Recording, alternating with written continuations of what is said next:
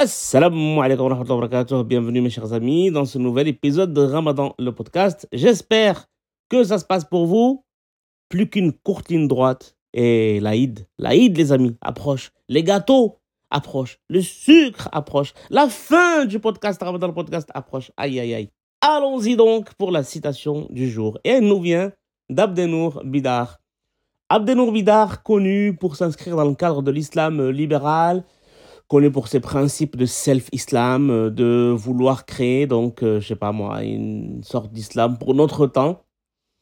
Hmm, on est d'accord ou pas? Mais, en tout cas, nous, on est là pour brasser un champ idéologique large, on est là pour voir euh, tous les types. On a vu des soufis, on a vu des gens plus traditionnalistes. Bon, bah, allons-y maintenant vers Abdenour Bidar. Donc, et la citation du jour dit la chose suivante. Le véritable voyage de découverte ne consiste pas à chercher de nouveaux paysages, mais à avoir de nouveaux yeux. J'y ai réfléchi. Et franchement, pour un aveugle, avoir de nouveaux yeux, c'est tentant. Allez, trêve de plaisanterie, je reviens à la citation. J'avoue que je suis plutôt d'accord avec cette citation. Parce qu'aujourd'hui, le voyage, franchement, c'est plus du voyage.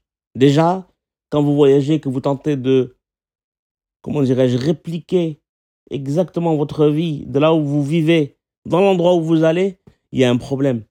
Quand dans votre voyage, vous rencontrez plus de compatriotes qui ont voyagé comme vous, il y a un problème.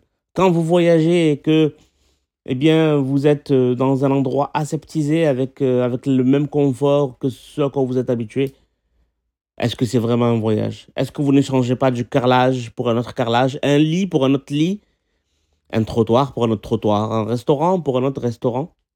Alors que, alors que parfois, juste à côté de chez nous, il y a des endroits qui sont là, qu'on a traversés mille fois, mais sur lesquels on ne s'est jamais vraiment arrêté.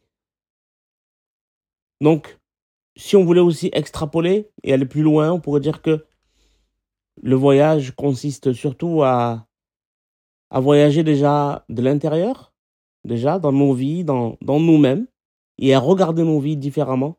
J'ai créé un atelier d'écriture il y a quelques temps et j'avais fait un texte dans ce cadre, une petite fiction dans laquelle euh, un mec se retrouvait à 80 km de chez lui, en plein paysage, en plein champ, et puis euh, tout un tas d'aventures lui arrivaient.